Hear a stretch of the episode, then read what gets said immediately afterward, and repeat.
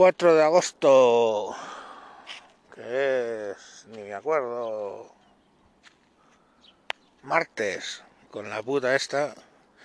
4 de agosto, martes 2020, me encuentro reflexionando sobre lo ingratos que somos. Eh, ayer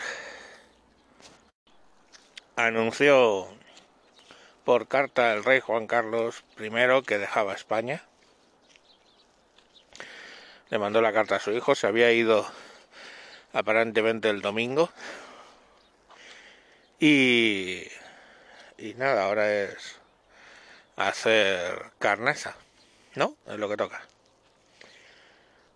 Mm, se nos olvida que los militares y la gente del antiguo régimen le llamaban perjuro porque juró defender cuando tomó eh, posesión pues lo que había montado en aquella época la dictadura básicamente lo que hizo fue nombrar sorpresivamente a Adolfo Suárez como presidente también no, no lo perdamos de vista, el que era el secretario general del movimiento. O sea, más de dentro no podían ser. Y se saltaron todos los juramentos para que en este país pudiera haber meningíticos, y lo siento por los meningíticos, meningíticos eh, que pudieran expresar su opinión para cagarse en él, quemar retratos, en fin nos trajo la libertad. La libertad para hacer de todo. Para que yo pueda hablar aquí y decir pester del gobierno o de su puta madre sin ningún problema.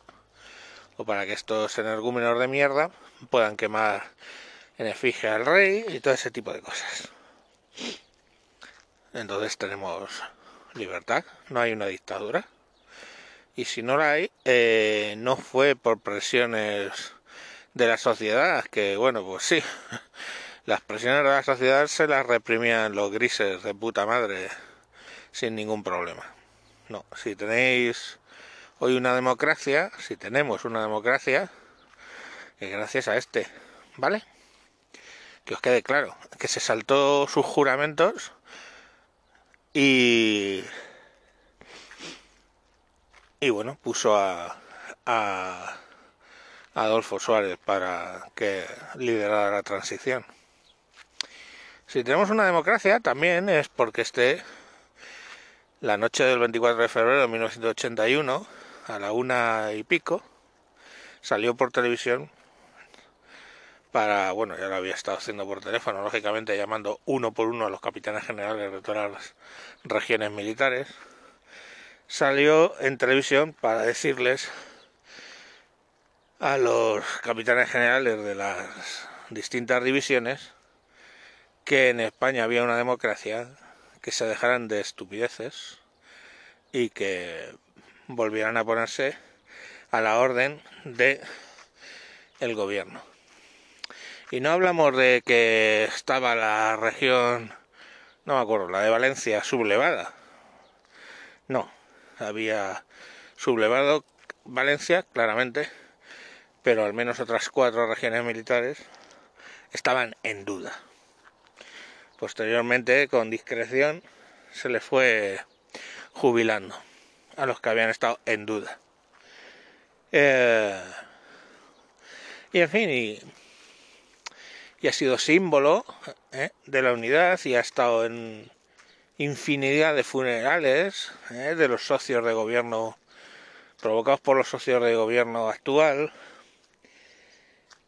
y, bueno pues hombre que su vida no ha sido ejemplar. Es que mira por ahí habla un podemita.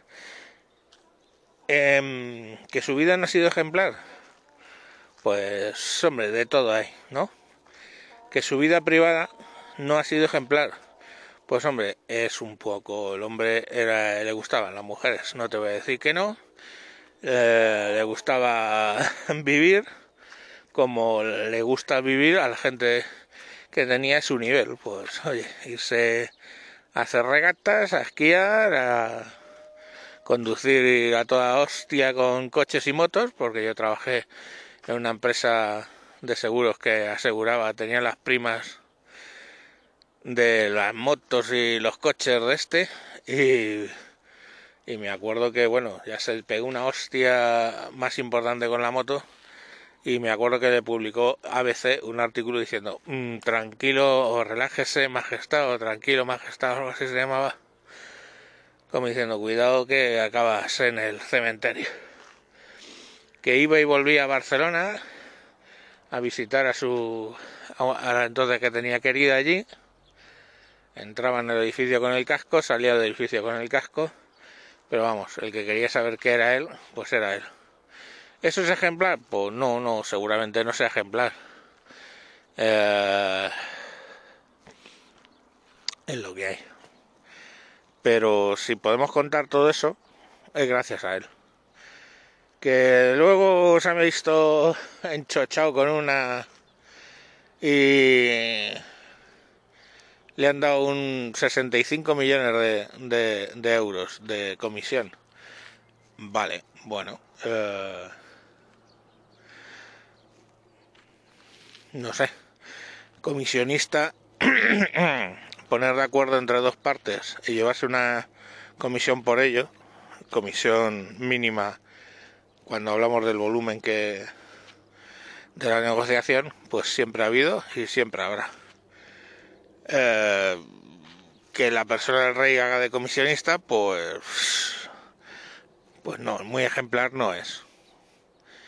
Ya veremos por dónde nos da cuando lleguemos a su edad, si por salir con rubias 30 años o 40 años más jóvenes, o por qué. Y aquí todos ya sé que todos pagáis religiosamente el IVA cada vez que viene el fontanero y tal, y sois ejemplos eh, baluartes de lo que hay que hacer, que no habéis puesto cuernos nunca, que no... Si todos somos perfectos, lo sé. Pero bueno, es lo que hay. Eh, el presidente de la República Francesa, François Mitterrand, pues fue alguien que hizo pasar a Francia un, al siguiente escalafón pero la realidad es que, bueno, su vida personal no era ejemplarizante precisamente. Eh, si queréis ejemplos de cosas cuestionables, mandó, mandó volar el Rainbow Warrior, que mató a un fotógrafo portugués, por cierto, y luego indultó a los dos agentes secretos que habían hecho la operación por ejemplo. Y, y más, ¿no? Estuvo dando cobijo a ETA por años, hasta que ya le llevaron la guerra allí y, bueno, tomó la decisión de dejarse de gilipolleces. En fin, tampoco... Pero que fue uno de los presidentes de la República más grandes de Francia, nadie lo discute. Que tuvo sus claros oscuros como todo el mundo como el que le dicen, oye, te voy a montar el aire acondicionado, pero no hacemos el IVA. Pues vale, no hacemos el IVA. Esa es tu escala, es mi escala. Y la escala de ellos pues son 65 millones eh, para ti por haber conseguido poner de acuerdo a una empresa española que ha montado el, el AVE de Medina la Meca con los, con los árabes. Pues bien, es lo que hay. Bueno, buena, que le vaya bonito en el exilio y supongo que ya sabéis que ahora la labor de acoso y derribo empieza con, con Felipe VI, ¿no? Supongo que lo tenéis claro.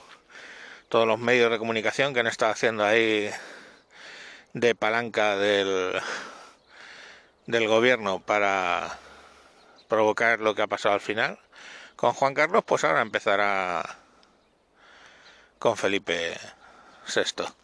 Así que ya os digo, mmm, que viva el rey de España y a quien no le guste pues ya sabe dónde está. De los Pirineos para arriba tienen república. Adiós, a tomar por culo.